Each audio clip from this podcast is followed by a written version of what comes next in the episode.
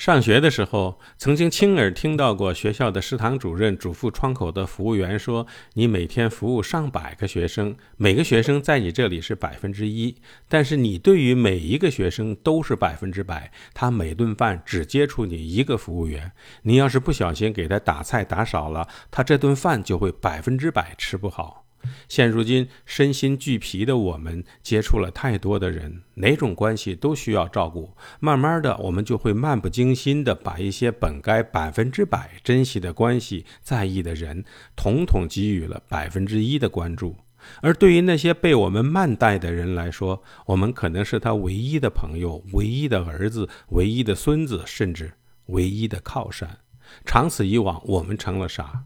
请再也不要不耐烦地对那些视我们为唯一的人说话了。那些你无意间列入百分之一行列的人，才是你最应该珍惜的人。